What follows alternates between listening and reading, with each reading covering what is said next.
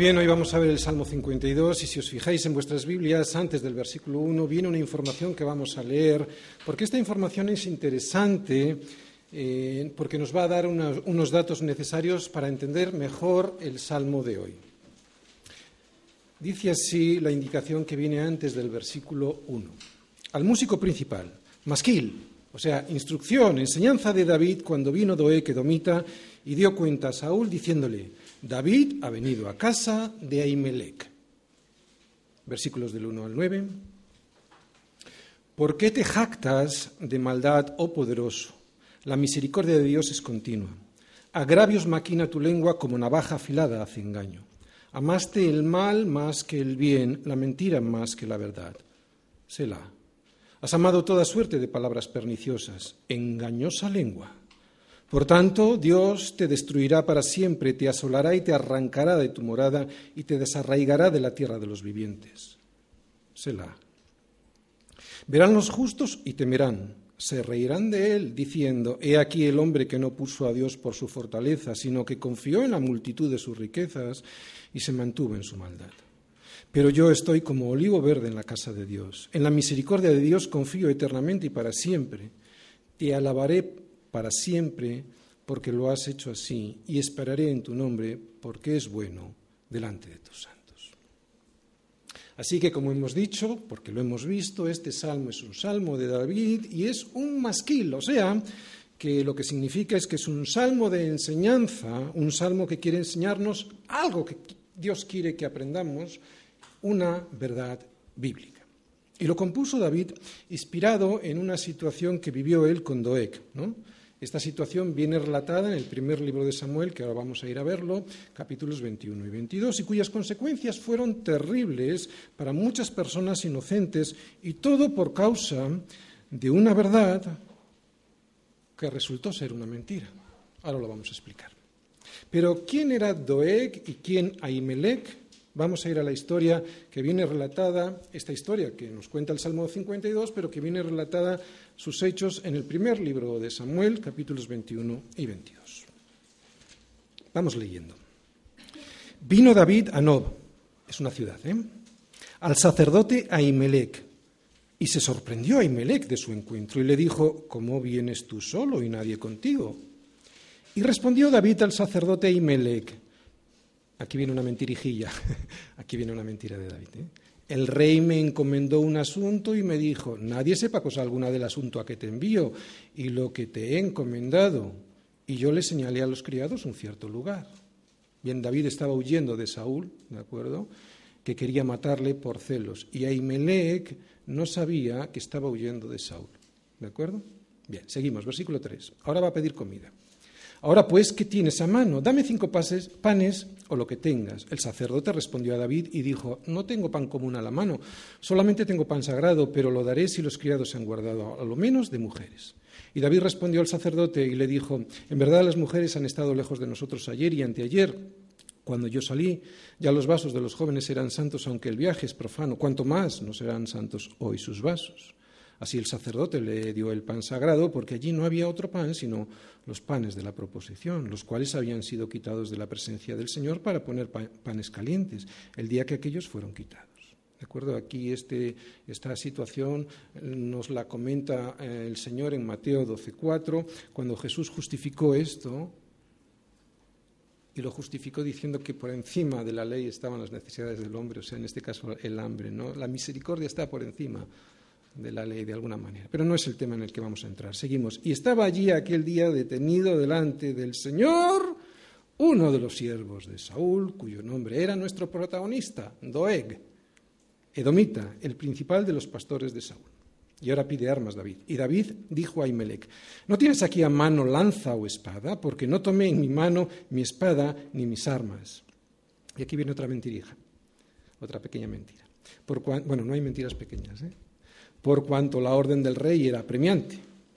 Versículo 9, y el sacerdote respondió, la espada de, Goliat el filisteo, al que tú venciste en el valle de Ela, está aquí envuelta en un velo detrás del efod. Si quieres tomarla, tómala, porque aquí no hay otra sino esa. Y dijo David, ninguna como ella, dámela.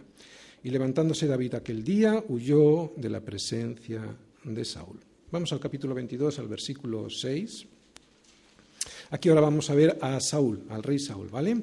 Dios había rechazado ya a Saúl como rey. Lo que pasa es que él no lo acepta y está como loco, lleno de celos y sospechando de todos. Y es lo que vamos a ver ahora. Versículo 6 del capítulo 22. Oyó Saúl que se sabía de David y de los que estaban con él. Y Saúl estaba sentado en Gabá debajo de un tamarisco sobre un alto, y tenía su lanza en su mano, y todos sus siervos estaban alrededor de él. Y dijo Saúl a sus siervos que estaban alrededor de él, Oíd ahora, hijos de Benjamín.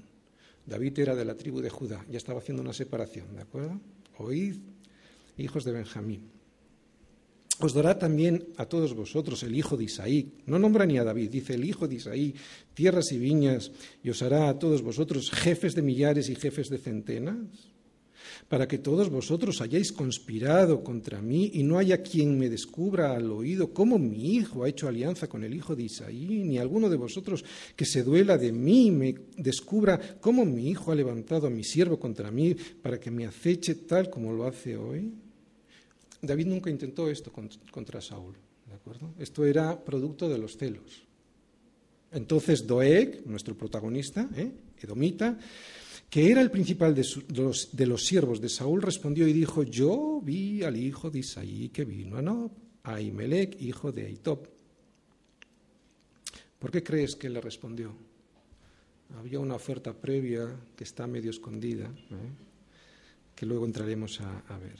El cual consultó por él al Señor y le dio provisiones y también le dio la espada de Goliat el filisteo. ¿De acuerdo? Esto es una verdad que es una mentira, y ahora vamos a ver por qué. Y el rey envió por el sacerdote Ahimelech, hijo de Iptop, y por toda la casa de su padre, los sacerdotes que estaban en Nob, y todos vinieron al rey. Y Saúl le dijo, oye ahora, hijo de Itob. Y él dijo, heme aquí, señor mío. Y le dijo Saúl, ¿Por qué habéis conspirado contra mí, tú y el hijo de Isaí, cuando le diste pan y espada y consultaste por él a Dios para que se levantase contra mí y me acechase como lo hace hoy día? Entonces Ahimelech respondió al rey y dijo, ¿Y quién entre todos tus siervos es tan fiel como David, yerno también del rey, que sirve a tus órdenes y es ilustre en tu casa? Y, y, ¿He comenzado yo desde hoy a consultar por él a Dios? Esto es como si hoy dijésemos que estaba orando por él, ¿de acuerdo? Lejos sea de mí, no culpe el rey de cosa alguna a su siervo ni a toda la casa de mi padre, porque tu siervo ninguna cosa sabe de este asunto, grande ni pequeña. El sacerdote no sabía nada de lo que estaba pasando, ¿vale? Versículo 16. Y el rey dijo, sin duda morirás, Imelec, tú y toda la casa de tu padre. Entonces dijo el rey a la gente de su guardia que estaban alrededor de él, volveos y matad a los sacerdotes del Señor, porque también la mano de ellos está con David, pues sabiendo, y no lo sabían, ¿eh? pues sabiendo ellos que huía, no me lo descubrieron. Pero los siervos del rey no quisieron extender sus manos para matar a los, a los sacerdotes del Señor. Entonces dijo el rey a Doeg, Vuélvete tú y arremete contra los sacerdotes. Y se volvió Doeg, el edomita, y acometió a los sacerdotes y mató en aquel día a ochenta y cinco varones que vestían efod de lino. Y a Nob, o sea, fue hasta Nob ahora, ciudad de los sacerdotes, hirió a filo de espada así a hombres como a mujeres, niños, hasta los de pecho, bueyes, asnos y ovejas, todo lo hirió a filo de espada. Pero uno de los hijos de Ahimelech, hijo de Aitop, que se llamaba Abiatar, escapó y huyó tras David. Abiatar dio aviso a David de cómo Saúl había dado muerte a los sacerdotes del Señor, y dijo David a Abiatar, yo sabía que estando allí aquel día Doé, que le domita, él lo había de hacer saber a Saúl. Yo he ocasionado la muerte a todas las personas de la casa de tu padre. Quédate conmigo, no temas. Quien buscare mi vida, buscará también la tuya, pues conmigo estarás a salvo. Ves que David reconoce el error de haber ah, ocasionado de alguna manera indirectamente la muerte de todas estas personas. La imprudencia de ir a visitar y con mentiras al sacerdote. El Salmo 52 nos cuenta esta historia que acabamos de leer y como es un salmo de instrucción, recordáis, un masquil, vamos a estar muy atentos a lo que David nos quiere enseñar sobre lo que Doed dijo y especialmente sobre lo que no dijo y que provocó lo que hizo. Aunque David mintió a Imelec, este salmo no trata de esa mentira, la cual confiesa y de la que se arrepiente. Este salmo trata de la verdad con la que se presentó Doeg a Saúl, verdad que era una mentira. Saúl estaba trastornado, hemos dicho, como loco, porque ya no tenía el favor de Dios y tenía envidia y celos de David, que sí tenía el favor de Dios. Esos celos y su envidia le hacían ver lo que no era cierto, que es lo que ocasiona muchas veces la envidia. Que David y todos los que estaban con él o se relacionaban con él conspiraban contra el rey. Como hemos leído en la historia, Saúl sospechaba de todos. Saúl sospechaba de sus soldados, de los sacerdotes, de David, y hasta de su hijo Jonatán. Saúl se enfada y se queja de todos y con todos porque nadie le daba noticias sobre Saúl. Perdón, sobre David.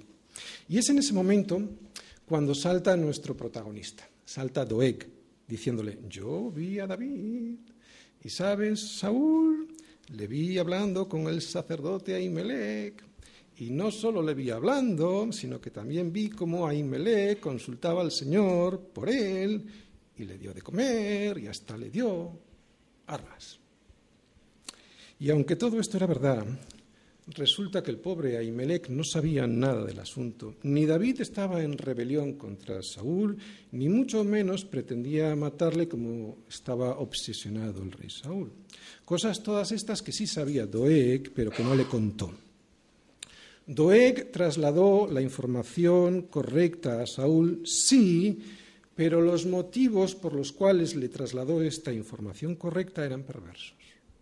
Recordemos que Saúl, y de una manera civilina, si recordáis en la historia lo hemos leído, había prometido tierras y viñas, incluso prometió jefaturas militares y prestigio a todos aquellos que le fueran fieles y que le contasen dónde estaba David.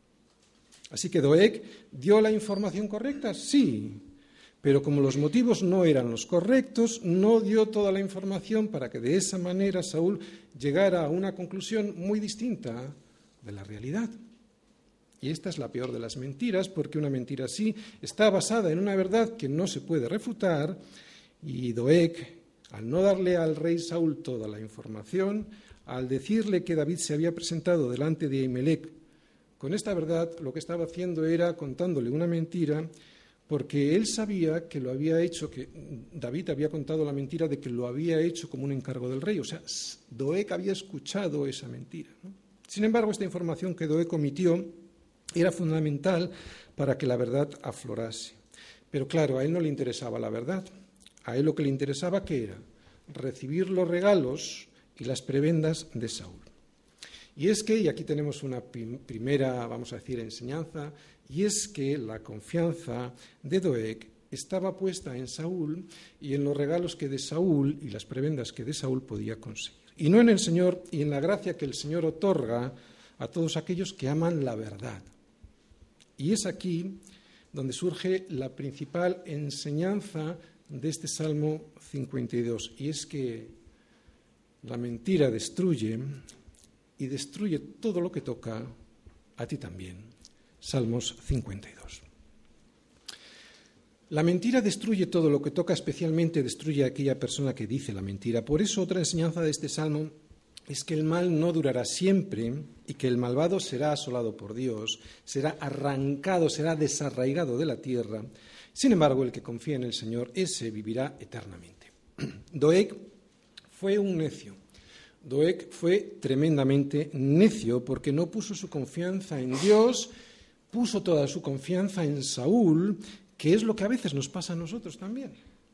Recibió cosas temporales, sí, pero perdió lo más importante y finalmente fue destruido.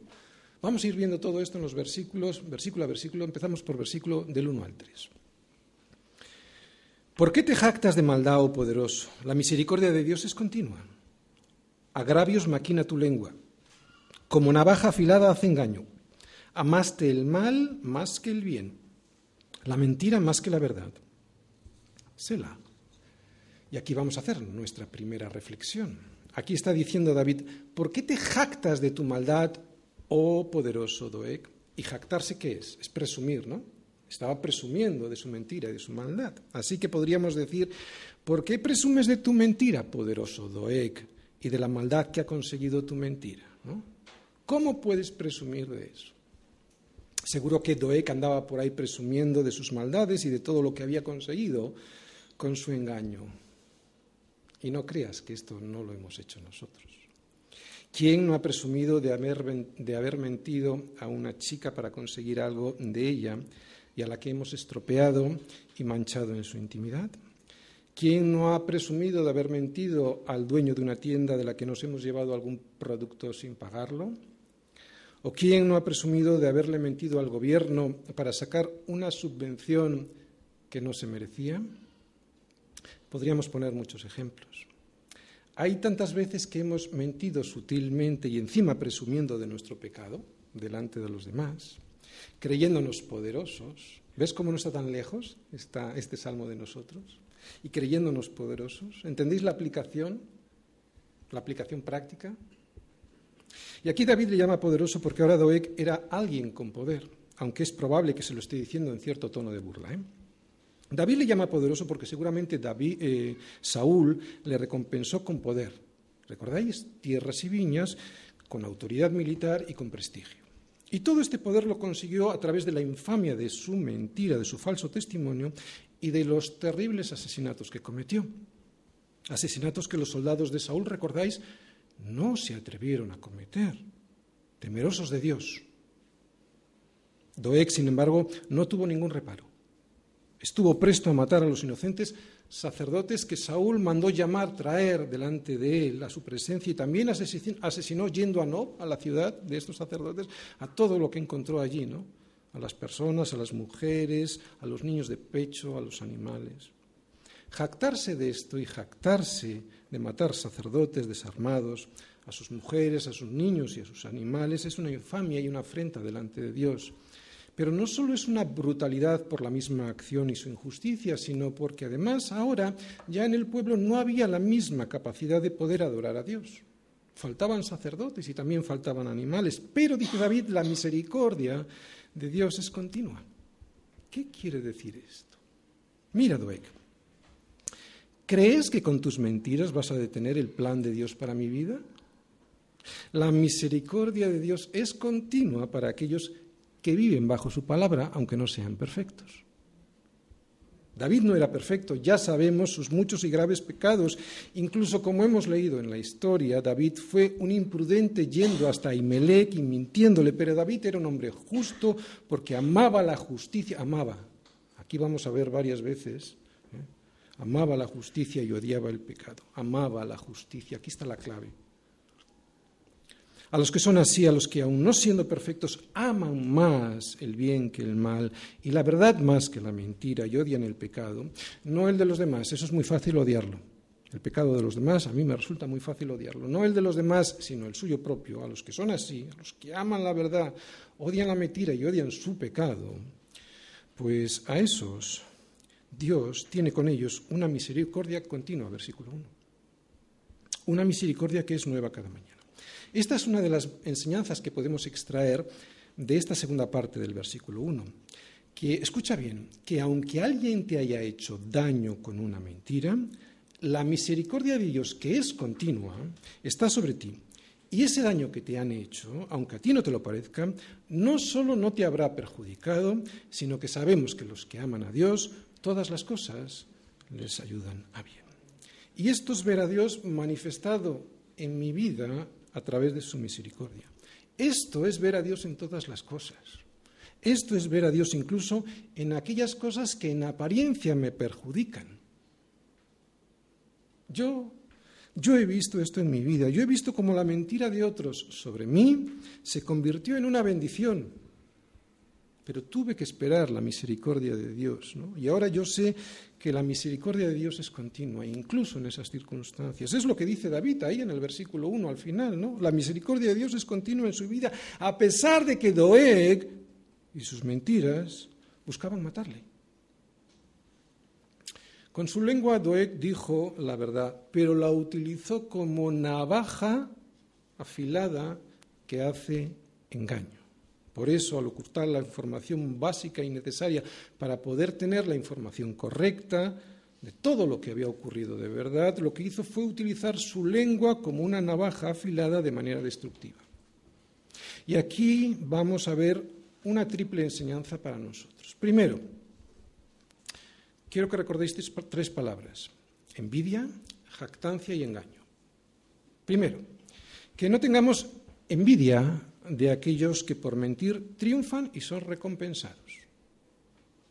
Lo vuelvo a repetir, que no tengamos envidia de aquellos que por mentir triunfan y son recompensados por esa mentira. Segunda, que no nos influya la jactancia, presumir de aquellos que por mentir hacen el mal y aparentemente triunfan. Y tercero, que no nos dejemos engañar por la mentira pensando que no trae consecuencias, porque la mentira mata todo lo que toca, sobre todo a ti, como más tarde vamos a ver qué le pasa a Doeg. No tengas envidia de los hombres malos ni desees estar con ellos, porque su corazón piensa en robar e iniquidad habla en sus labios. No tengas envidia, este es un proverbio, Proverbios 24, versículo 1. No tengas envidia del malo, que es exactamente lo que era Doeg malo, lo hemos dicho muchas veces, bíblicamente, qué es lo que significa el malo en la Biblia, el significado profundo de malo, hace referencia a aquella persona que no busca a Dios, aquel que huye de Dios y sus consejos, porque en realidad bueno, bueno, lo que es bueno, no hay quien haga lo bueno, no hay ni siquiera uno. Y la envidia a estos malos, que es lo que nos pide el Proverbio 24, versículo 1, que no tengamos, y también nos lo, dice entre líneas David, es lo que tenemos que tener en cuenta, ¿de acuerdo? No tener envidia de estos malos. Es una envidia que tenemos al ver la jactancia de estas personas que observamos en ellos, que a pesar de que mienten, triunfan y que nos lleva al engaño de pensar que eso, mentir, no trae consecuencias y siempre las trae. Y atención, porque hay muchas formas de tener envidia y caer en ese engaño de la mentira. ¿De acuerdo? Porque este ejemplo de Doeg puede parecer pues escandaloso, pero hay otras cosas más sutiles. Por ejemplo, cuando veo la arrogancia de aquellos que triunfan en los negocios mintiendo, ahí hay un peligro para mí. Ahí hay un peligro para mí de caer en la envidia y en el engaño de la mentira, pensando que mentir no trae consecuencias y siempre las trae. Otro ejemplo cuando veo la jactancia de aquellos que triunfan porque por sus muchas conquistas conquistan a muchas mujeres a las que engañan con mentiras. Y yo, que yo soy cristiano y sirvo al Señor, resulta que el Señor parece que me deja en el dique seco y sin novia. Pues ahí hay otro peligro. Ahí hay otro peligro real para mí de caer en la envidia y en el engaño de la mentira pensando que mentir no trae consecuencias y siempre las trae. Cuidado, hay muchas formas de tener envidia de los malos, que son aquellos que no buscan a Dios, agradar a Dios, sino que se jactan en su propia mentira, en su propia opinión, sin tener en cuenta la opinión de Dios en sus vidas. Y una muy sutil es salir con un chico o con una chica que no se ha comprometido con el Señor. Y otra es unirse en yugo desigual con alguien que quiere hacer negocios utilizando el sistema de valores de este mundo. Por eso, voy a volver a repetir el proverbio que he dicho antes y voy a insistir en lo que me parece más importante de este proverbio con respecto a la predicación de hoy, porque seguro que ha pasado desapercibido. No tengas envidia de los hombres malos, ni desees estar con ellos. El problema no es estar, el problema es desear estar con ellos. Lo vuelvo a repetir. No tengas envidia de los hombres malos, ni desees estar con ellos, porque su corazón piensa en robar, e iniquidad hablan sus labios. Y aunque te parezca que esto no es así, que no piensan en robar y que no hay iniquidad en sus labios, sí que lo es. Pero ¿cómo no lo va a ser si a nosotros mismos nos pasa que en cuanto nos despistamos del camino del Señor, mentimos y hablamos iniquidad para quedarnos con lo que no es nuestro? Pero hay una diferencia enorme entre el malo y el malo que ha sido regenerado por el Señor. La diferencia no está en el mismo porque ambos son malos. Todos somos malos. La diferencia está en el Señor que nos gobierna. A unos nos gobierna Cristo y a otros el diablo que es mentiroso y padre de mentira. Por eso cuando tú mientes, si es que tienes a Cristo viviendo en ti, no te jactas de la mentira y enseguida el Espíritu Santo te recuerda y recuerda que una de las funciones del Espíritu Santo es recordarnos todas las cosas. Por eso el Espíritu Santo en ese momento que cometes ese error te recuerda que eso es un error En el mismo momento en el que estás cayendo en la mentira, el Señor, a través del Espíritu Santo, te está recordando que tú eres diferente y no eres diferente porque lo seas en ti mismo, sino porque Cristo vive en ti. Es por eso que no amas el mal y la mentira como Doeg, que es una de las acusaciones de Dios al malo Doeg, versículo 3, ¿no? El Señor, a través de David, le dice a cualquiera que piense como Doeg, Doeg, amaste el mal más que el bien, la mentira más que la verdad. ¿Veis lo que he subrayado? Amaste. Ahí está el problema. En el amor a la mentira más que a la verdad. Porque ¿quién no ha mentido alguna vez? ¿O quién no va a mentir en el futuro? Yo no me atrevo a levantar la mano. Es verdad que la santidad nos ayuda a no hacerlo y el Espíritu Santo nos recuerda que eso es un terrible error, pero el que piense estar firme, mire que no caiga. Por eso vienes a escuchar la palabra. Porque si fueras santo en el sentido católico, ¿no? o, santo ya perfeccionado, no necesitarías venir aquí. Por eso vienes a escuchar la palabra, porque sabes que eso te puede ocurrir y no quieres que te ocurra. Por eso o mejor dicho, eso, el que vienes a escuchar la palabra, pero de verdad, no solo por una obligación, vamos a decir, social o, religiosa, cuando vienes de verdad a escuchar la palabra de verdad, eso es una prueba de que tienes al Espíritu Santo viviendo dentro de ti, es una prueba de que no amas el mal más que el bien, ni la mentira más que la verdad. No somos perfectos, pero anhelamos la santidad, que significa la separación del sistema de valores de este mundo, no la separación del mundo, porque tenemos que estar con el resto de la gente, de hecho debemos de estar para predicarles el Evangelio, lo que sí es una santidad es la separación de ese sistema de valores que nos quiere engañar. Puedes caer, pero en ese mismo momento te estás preguntando, a través del Espíritu Santo, ¿cómo puedo ser tan necio, sabiendo lo que sé? Digo que no somos perfectos pero anhelamos la santidad. Aunque nos persigan y se rían de nosotros, eso ya nos da igual. El Espíritu Santo da testimonio a nuestro corazón que somos del Señor. Y eso son buenas noticias. Que el Espíritu Santo te redarguya de pecado. ¿Por qué? Porque lo que eso significa es que no amas más el mal que el bien, ni la mentira más que la verdad. Y si eso es así, te digo que Dios te ama profundamente, no te ama tanto que compró esa lengua mentirosa y llena de veneno mortal. ¿Quién puede amar de esa manera? ¿Quién compraría una lengua podrida?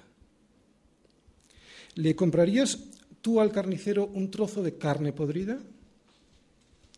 Ni, regalada la quieres, ¿verdad? Y sin embargo, él pagó con su vida por tu lengua envenenada para que dejes de mentir y maldecir y para que puedas predicar de su palabra, orar con él alabarle y bendecir a los demás. Por eso Dios no quiere acusarte. Dios ya compró esa lengua mentirosa. Dios lo que quiere es avisarte de que la mentira te pudre y que pudre todo lo que toca, que la mentira te va a llevar al desastre, no que la mentira te puede llevar al desastre, no, que la mentira te va a llevar al desastre, lo que él dice es que te va a llevar al infierno sí o sí. Versículos 4 y 5. Has amado toda suerte de palabras perniciosas, engañosa lengua. Por tanto, Dios te destruirá para siempre, te asolará y te arrancará de tu morada. Eh, ahí es una tienda de campaña en el original hebreo. ¿eh? Y te desarraigará de la tierra de los vivientes. Y aquí de lo que está hablando es de arrancar una raíz del suelo, ¿de acuerdo? Una raíz de una planta. Selah. Aquí vamos a hacer nuestra segunda reflexión. A Doeg le salieron bien las cosas, ¿sí o no? Le salieron bien las cosas, a pesar de que había amado toda suerte de palabras perniciosas con su engañosa lengua. Pero escucha bien lo que voy a decir ahora, ¿de acuerdo? Porque esto es una gran confusión entre algunos que se creen cristianos. Que te salgan bien las cosas desobedeciendo a Dios no significa que Dios esté a tu lado apoyándote. Yo tengo que examinar mi conducta en base a lo que la palabra de Dios diga y no en base a lo que los resultados de mis acciones me muestren. Si así no fuera, podríamos llegar a decir que Doeg fue un afortunado al que Dios había prosperado y bendecido. Mucho cuidado. Si perseveras en el error de caminar de espaldas a Dios, Dios te destruirá para siempre, te asolará y te arrancará de tu morada y te desarraigará de la tierra de los vivientes. ¿Te lo puedes creer o no?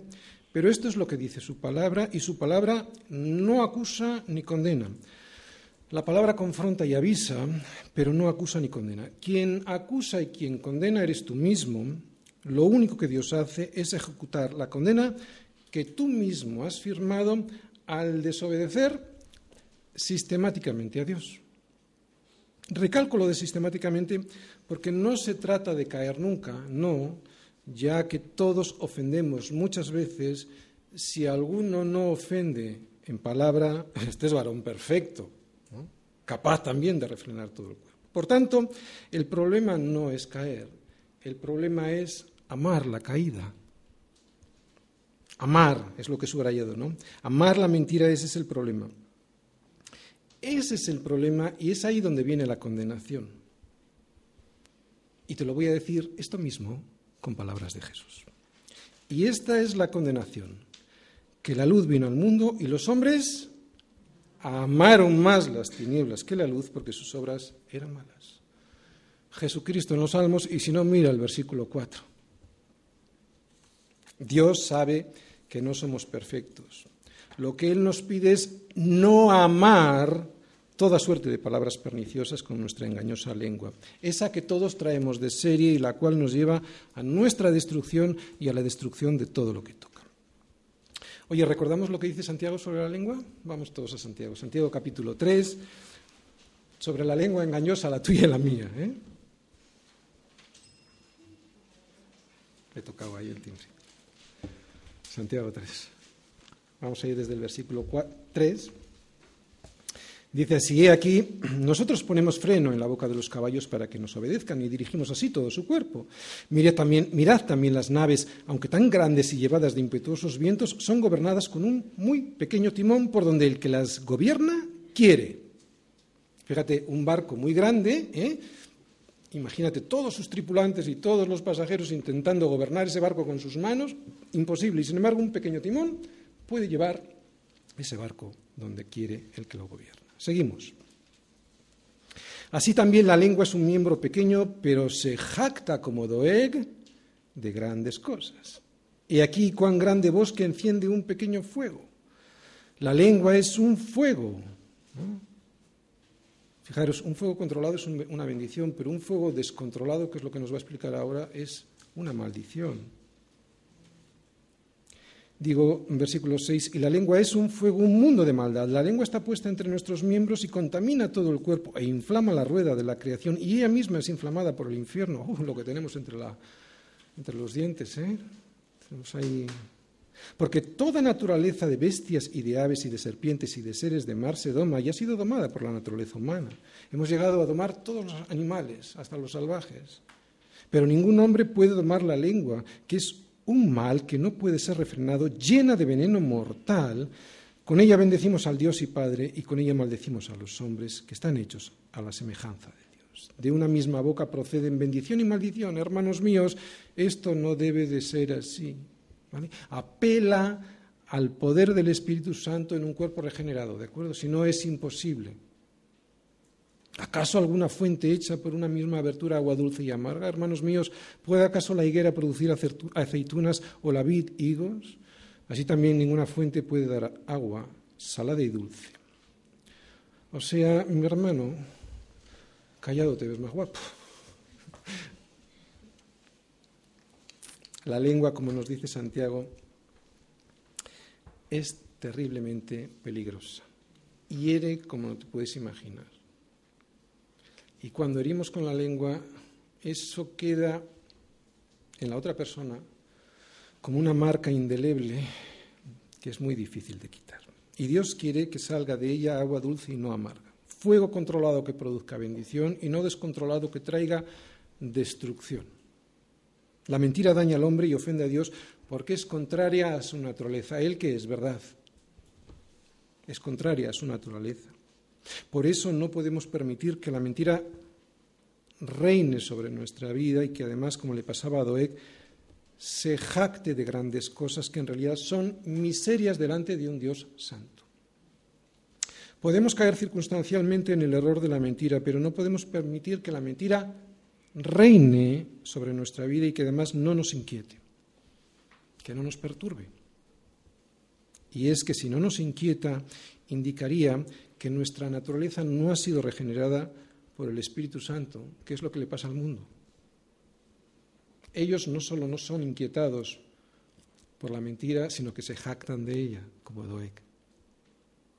Y si esto es así, o sea, no has sido regenerado por el Espíritu Santo y la mentira no te inquieta, por tanto, wow, qué importante es este por tanto del versículo 5, porque si esto es así, si amas más las tinieblas que la luz, que es Cristo, por tanto, ¿qué dice? Dios te destruirá para siempre, te asolará y te arrancará de tu morada y te desarraigará de la tierra de los vivientes.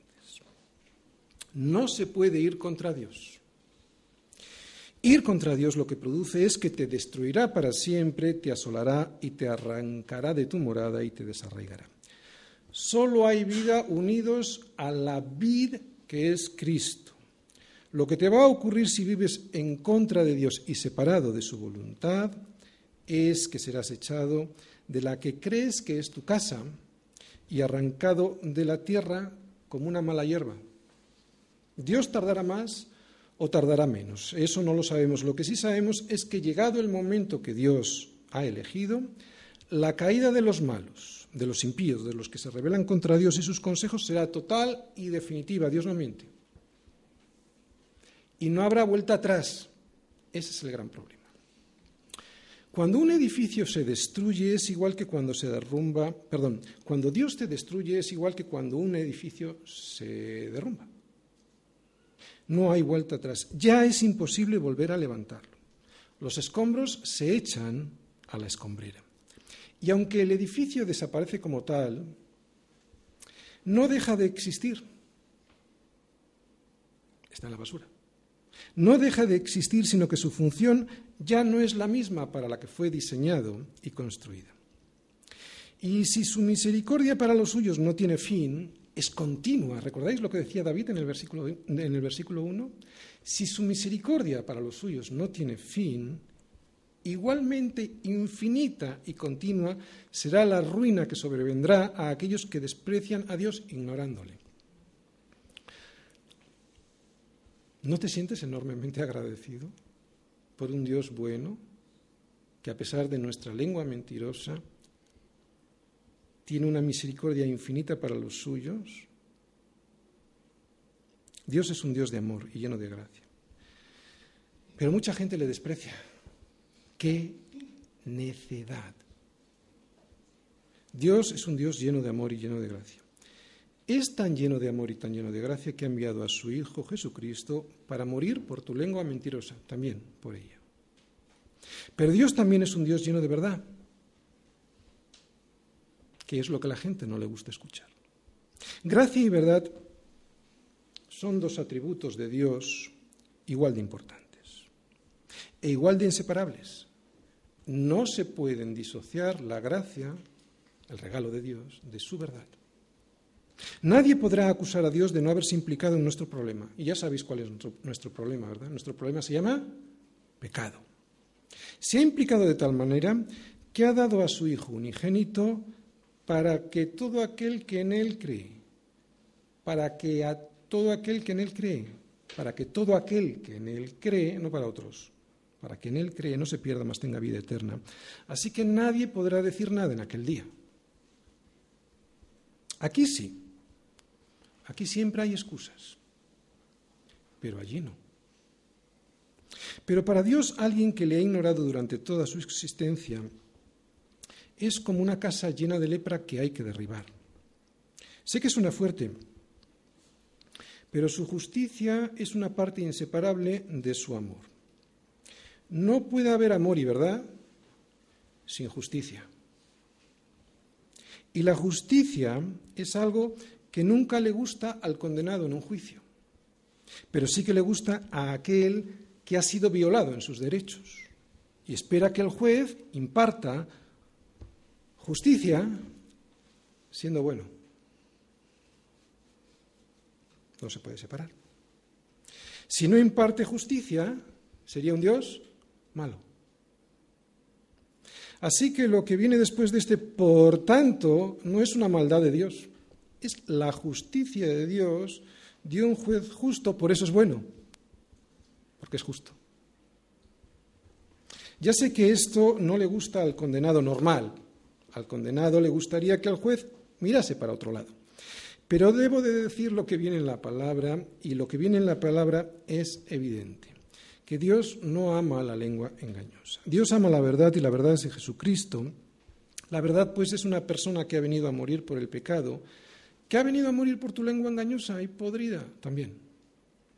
Y voy a recordarte cuál era el por tanto que en Levítico Dios había mandado ejecutar sobre la plaga de la lepra, y el pecado es nuestra lepra, sobre la plaga de la lepra cuando esta plaga se extendía por la casa. Decía así, que se, derribará, por tanto, la tal casa, sus piedras, sus maderos y toda la mezcla de su casa, de la casa, y sacarán todo fuera de la ciudad al lugar inmundo.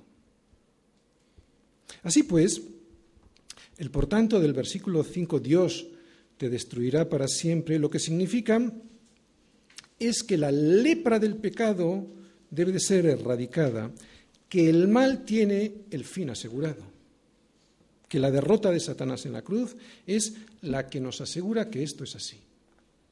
Y aunque de momento el mal parece que triunfa, eso no es cierto. Eso nos lo parece a nosotros. Jesús ya ha vencido en la cruz y el mal y el malvado serán definitivamente destruidos porque ya fueron derrotados allí. Por eso, bienaventurados los que lavan sus ropas para tener derecho al árbol de la vida, para entrar por las puertas de la ciudad. Mas los perros, o sea, los que no han lavado sus ropas en la sangre preciosa de Cristo, esos estarán fuera. Y los hechiceros, y los fornicarios, los homicidas, los idólatras, y todo aquel que ama y hace mentira. Y la mayor mentira de todas es la que le dijo la serpiente a Eva en Génesis 3.5. Y el mayor engaño es creértela creer que tú eres el amo de tu propia vida, creer que tú eres como Dios, sin dueño y sin el propósito del dueño, haciendo de tu vida un proyecto propio. Y claro, sí tienes dueño. Todos tienen dueño. Y este dueño o es Cristo o es Satanás. Y esto es lo que le pasó a Doeg. Él eligió a un dueño, a Saúl, e hizo todo lo necesario hasta mentir y matar para conseguir cosas de este mundo, desechando a Dios y a sus profetas. Y esto lo hizo evidente, desechar a Dios y a sus profetas matándolos. ¿Qué es lo que hemos hecho todos nosotros con Cristo en la cruz? Mintiendo. ¿Te das cuenta? Jesucristo en los salmos. Pero esto no lo ve cualquiera. Esto solo lo ven los justos y lo ven a través de su palabra, versículos 6 y 7. Verán los justos y temerán, se reirán de Doeg, diciendo, he aquí el hombre que no puso a Dios por su fortaleza, sino que confió en la multitud de sus riquezas y se mantuvo en su maldad. ¿Sabes lo que está queriendo decir aquí David con estos versículos? Que cualquiera de los justos del Señor verán esta historia. La pueden ver en el primer libro de Samuel, capítulos 21 y 22, y también la pueden ver en este Salmo 52, que la leerán en su palabra y temerán, dice ahí, y se reirán de Doeg, diciendo, he aquí el hombre que no puso a Dios por su fortaleza, sino que confió en la multitud de sus riquezas. Pero esto solo lo ven los justos. Y los justos son aquellas personas que han sido justificados por la fe en la sangre de Jesucristo, en la sangre que Cristo derramó en la cruz. Los justos justificados por Él, porque, como está escrito, no hay justo ni a uno. Y fíjate lo que nos dice este versículo 7 al final. Quiero que volvamos a hacer hincapié en esos detalles que se nos escapan a veces, pero que son importantes. Dice así, he aquí el hombre que no puso a Dios por su fortaleza, sino que confió en la multitud de sus riquezas y se mantuvo en su maldad. Este es el problema.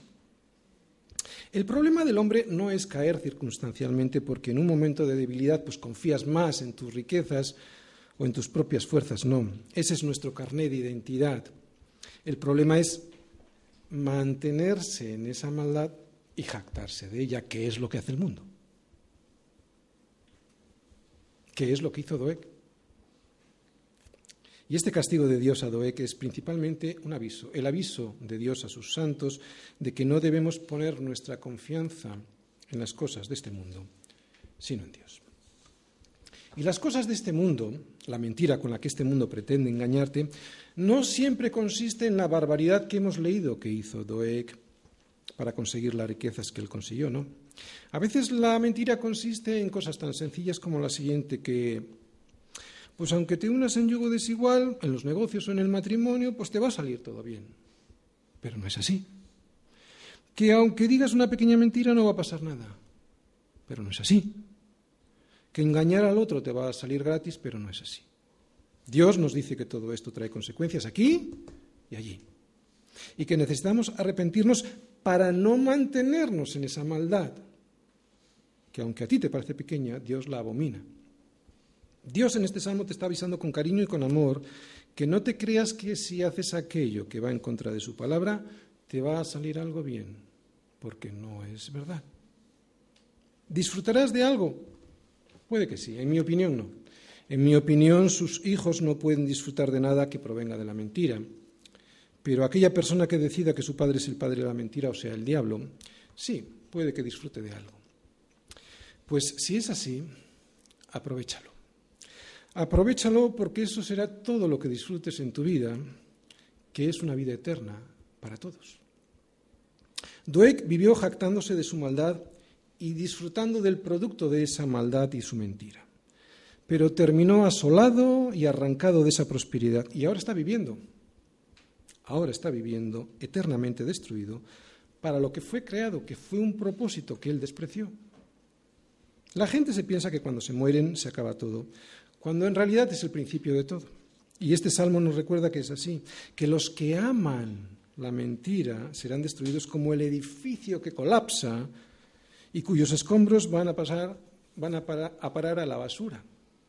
Sigue existiendo, pero está en la basura. Y si en tu vida esto es así, o sea, si amas más la verdad que la mentira, perdón, la mentira que la verdad, y hay que recordar lo que es la verdad, la verdad es Jesucristo. O sea, todas aquellas personas que aman más su propia opinión, que siempre es una mentira, a la verdad que dice Cristo, ¿te das cuenta lo que significa amar la verdad? Todos aquellos que amen más la mentira, que es su propia opinión, lo que ellos creen, que la verdad que es Jesucristo, entonces Dios te dice que estás fuera de su misericordia. Y Dios es bueno, pero también es verdad y justicia. Y si no aplicara lo que Él dice en su palabra, sería un mentiroso. Y Dios no es como hombre. Sin embargo, ¿qué es lo que recibe el justo? ¿Y cómo es y vive aquel que no se ha mantenido? Esto es lo importante, que no se ha mantenido, que no vive siempre en esa maldad de negar a Cristo, sino que le ha reconocido como su Señor y que por eso ha sido declarado justo en la sangre de Jesús, por los versículos que nos faltan, 8 y 9. Pero yo estoy como olivo verde en la casa de Dios, en la misericordia de Dios confío eternamente y para siempre. Te alabaré para siempre porque lo has hecho así, y esperaré en tu nombre porque es bueno delante de tus santos. Pero yo, y aquí está nuestra esperanza, ¿no? En un mundo tan lleno de maldad y mentira, después de ver de todo lo que hemos visto en la vida de Doeg, David le dice a Doeg, tú serás asolado, arrancado y desarraigado, pero yo, Doeg, yo estoy como olivo verde, aunque estoy siendo perseguido todavía. Por eso este pero yo a mí me anima mucho, ¿eh?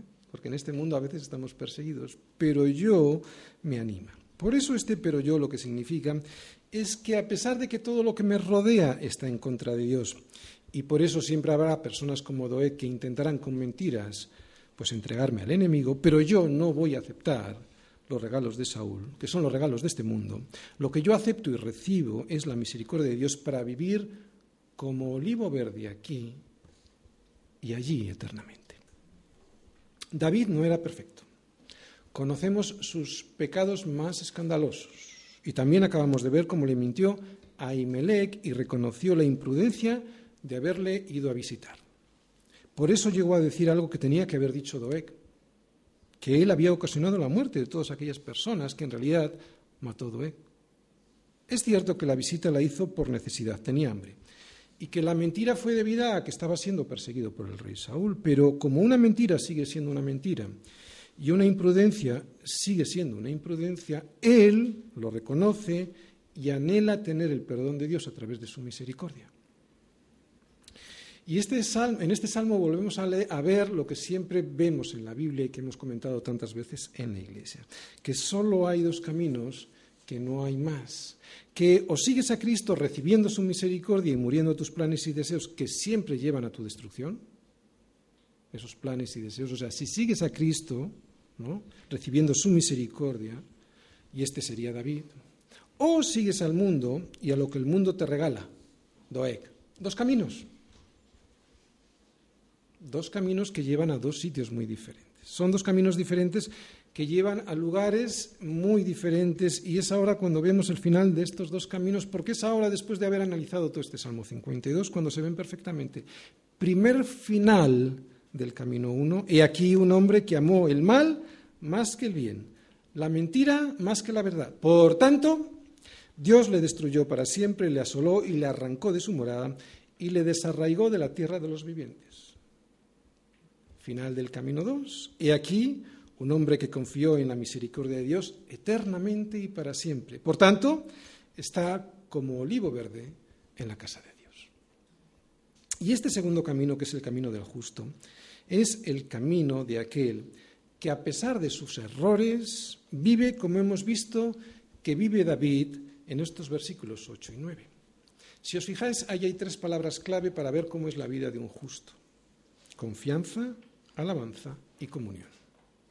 Confiando eternamente en Dios, alabándole para siempre y esperando en Él junto al resto de la Iglesia, o sea, en comunión. Por eso, y en base a lo que acabamos de decir, las tres preguntas pertinentes hoy serían, primera, ¿recordáis? Confianza, alabanza y comunión. Primera, ¿confías en Dios buscando su consejo en tu vida y no dejándote llevar por tu propia opinión sobre las cosas, consejo que no me digas que no sabes cuál es, porque viene muy claro en la palabra. ¿Le alabas? Segunda pregunta. ¿Le alabas siempre, en todo momento y lugar, y no solo con tus canciones, sino también con tu vida? O sea, con tu obediencia. Y tercera pregunta. ¿Esperas en Él junto a la Iglesia? O sea, en comunión unos con otros, o prefieres vivir con los del mundo? siguiendo su estilo de vida, imitándoles en tus relaciones con los chicos y con las chicas y deseando su mismo estilo de negocio y de prosperidad. Termino. Y todo esto aunque vengas a la iglesia. ¿eh? Termino. Porque hay mucha gente que dice, pero voy a la iglesia. No. no me vale de nada que alguien esté en la iglesia. Bueno, a mí no, al Señor. Si estás, por ejemplo, anhelando tener una comunión con los demás, ¿os acordáis el proverbio que decía amar, estar con ellos? Si lo que deseas es eso y por lo tanto terminas en una unión, eh, en un yugo desigual, está demostrando que aunque vengas a la iglesia no amas el consejo de Dios. ¿eh? Termino, digo.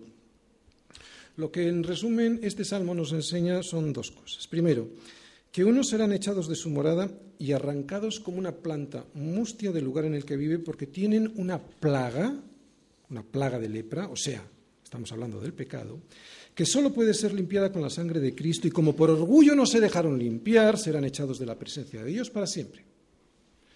Segundo, que otros, precisamente por lo contrario, o sea, por reconocer su necesidad de ser limpiados, vivirán como olivo verde en la casa de Dios eternamente y para siempre. Y esta enseñanza nos la muestra David con un fuerte contraste entre dos imágenes muy diferentes. Fijaros, primero, entre una tienda de campaña que será destruida, y habla de morada, una tienda de campaña que será destruida y la casa de Dios que permanecerá para siempre. Es una imagen muy clara. De fuerte contraste. Y otra, entre una planta mustia que será arrancada y extirpada del suelo donde están y un olivo verde que permanece eternamente y para siempre, eternamente y para siempre. Qué expresión de la poesía hebrea más hermosa. Eternamente y para siempre. Esta redundancia de términos lo que a mí me intentan mostrar es la misericordia de Dios. Eternamente y para siempre. O sea, es que ni te lo imaginas lo que significa eternamente. Por eso dice y para siempre. Por si no te había quedado claro, ¿no? Un olivo que es un árbol, muy resistente. Es un, árbol también muy longevo y que además da unos productos pues, que son muy apreciados porque están llenos de nutrientes que dan vida y salud. El problema de Doek es que tenía puestas sus esperanzas en lo que podía conseguir aquí ahora. Por eso no le importó mentir y matar para conseguir aquí ahora eso que deseaba. Pero lo que el Salmo nos enseña es que no tenemos que tener puestas nuestras esperanzas en el aquí y ahora, porque todo lo que se ve aquí y ahora va a ser destruido. Entiendo que aquellos que solo crean en el aquí y ahora disfruten al máximo de lo que tienen como si su vida se fuese a terminar.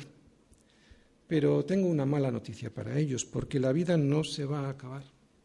Lo que se va a acabar y será destruido serán las cosas en las que han puesto su confianza y toda su esperanza. Ojalá podamos ser como un olivo verde, como un árbol plantado junto a corrientes de aguas, que da su fruto en su tiempo y su hoja no cae y todo lo que hace prosperará. No así los malos, que son como el tamo que arrebatar.